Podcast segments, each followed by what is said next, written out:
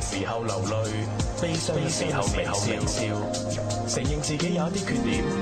承認自己，承認自己都會迷惘，亦都會迷茫。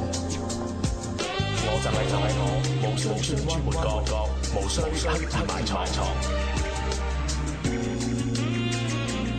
打開車窗說亮話，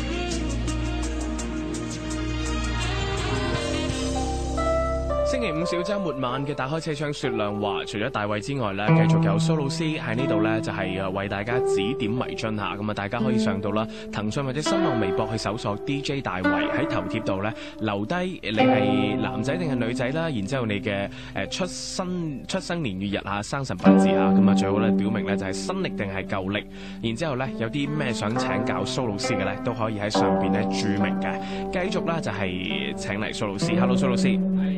係咪？係啦，咁啊，今晚咧係有好多朋友 啊，都希望可以咧喺呢度咧就投到一個答案嘅。嗯例如呢位傻豬豬 Macy 啊，佢話蘇老師你好，我細佬咧就嚟卅歲人啦嚇嗯係，但係無論相睇定係自己識嘅女仔咧，嗯都冇辦法開花結果嘅，係好似冇咩桃花運，就想問下佢嘅姻緣，仲有事業啊。佢喺咧就係誒八四年一九八四係係啦，農曆二月二十號。嗯，二月嘅二十號係嘛？係二月二十，農曆二月二十有事嘅，有事嘅。嗯， OK，有事呢位男仔問啊桃花啊，咁啊佢係家姐好擔心細佬之喺前卅都歲問過人，下噶咯好喎，都睇下啦，係咪？係睇睇擔心就係啦。咁啊，你聽住下啦，佢係生喺一九八四年嘅，農曆嘅二月二十有時嘅，生日係三月嘅廿二號啊，生肖屬老鼠嘅，而佢出世嗰日咧就係、月卯日，成個八字裏邊係木旺，咁啊原來好得意嘅。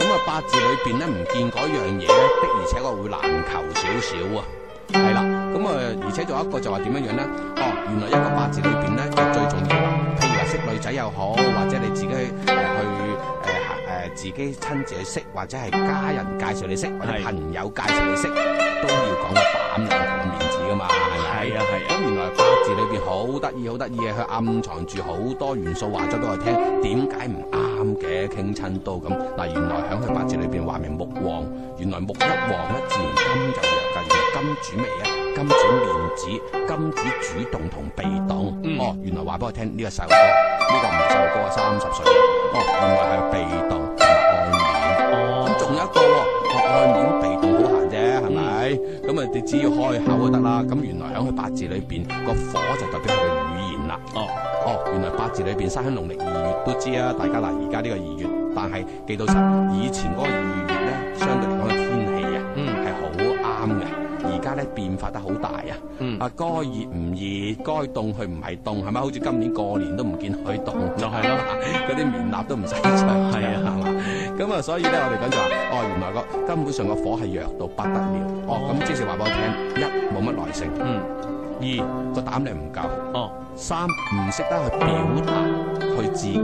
譬如話，你內心中意人，你都要表達出嚟噶嘛。你要話講我愛你啊係啦係啦係啦係咁所以先頭誒、呃我哋對上未誒係唔知第一個還是第二個嗰個誒朋友咪話啊把口犀利啊，係咁嗱呢一個幫佢換轉下咁啊嚟啦。係，係，咁所以咧，我哋講就係雖然佢而家行緊嘅運程係咩咧？由廿五歲至到三十四歲呢十年裏邊行緊嘅咩運咧？係行緊嘅事業運。哦咁好啦，既然係咁樣樣嘅話咧，都要留意啊。仲有一個，佢呢十年裏邊咧就係、犯緊太歲嘅。哦，咁啊，因為佢屬老鼠嘅。嗯，啊，咁雖然佢今年老鼠點會犯太歲啊？咁原來同個大運犯太歲，啊行緊個馬嘅運程啊！咁原來話俾我聽，呢、一個運程的而且確會影響佢啲長輩啊，同哦，埋佢自己嘅工作啊咁樣樣嘅。咁一定要睇下選擇邊一樣嘢為重要啦。究竟係以工作為主體啲咧，還是係揾老婆着數啲咧？咁樣樣，嗯，咁其實都真係要取捨嘅階段嚟㗎啦。係，咁啊，其實咧人咧好得意嘅，誒、有好有唔好嘅。嗱，譬如話撞啱呢啲男仔咧，如果有啲女生咧要求啲男仔話喂乖乖地嗰啲，我要求好低嘅咋，嗯嗱咪揾呢個咪得咯，係咪？即係唔會口花花嘅，係啦，咁啊，而且喂呢啲係最好啦，又黐家咁又又平時唔算聲，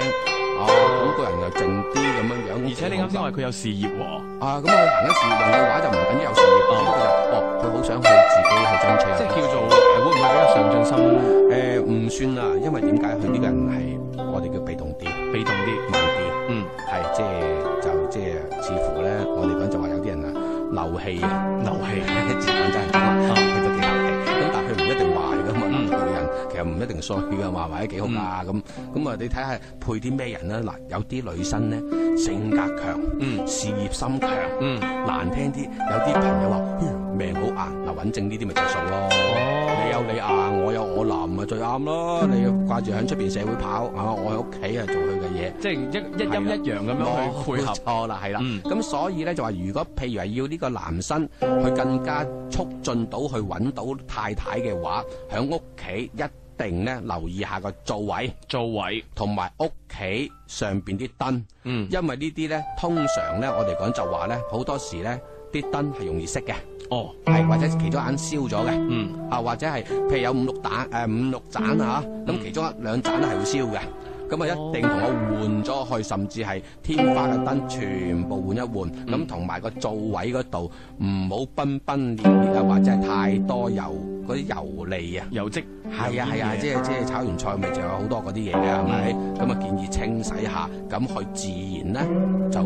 個屋嗰啲姻緣方面咧會好快脆達成噶啦。嗯，好啦，咁啊，希望呢位家姐吓幫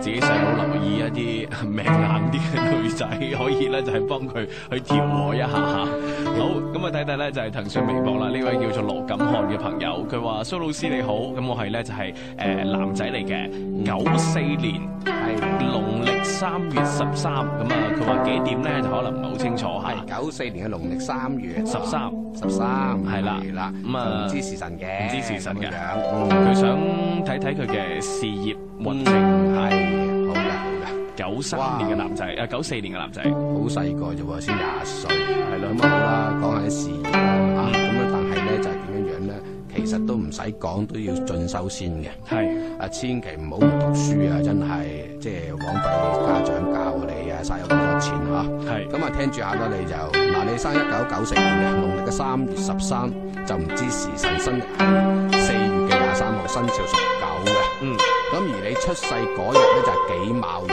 咁成個八字裏邊係土旺，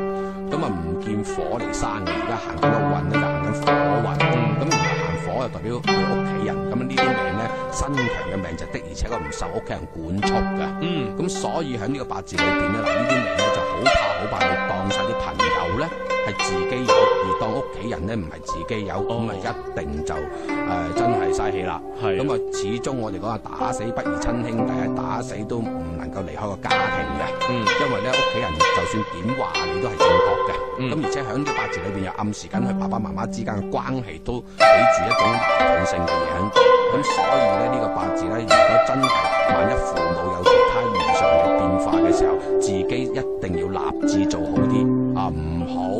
令到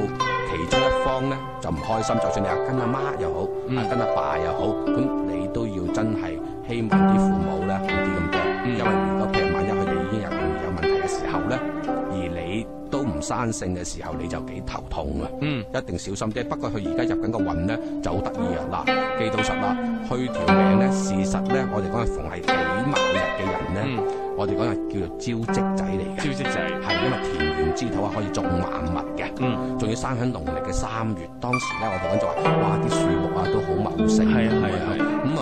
但係可惜一樣嘢，佢唔可以種大樹嘅。哦咁唔、種大樹嘅意思係咩啊？原來佢大樹係代表佢嘅事業嚟嘅，嗯包括啲細樹都係代表佢啲誒誒事業嚟嘅。咁呢、個人咧就適宜係多方面咁做，第時哦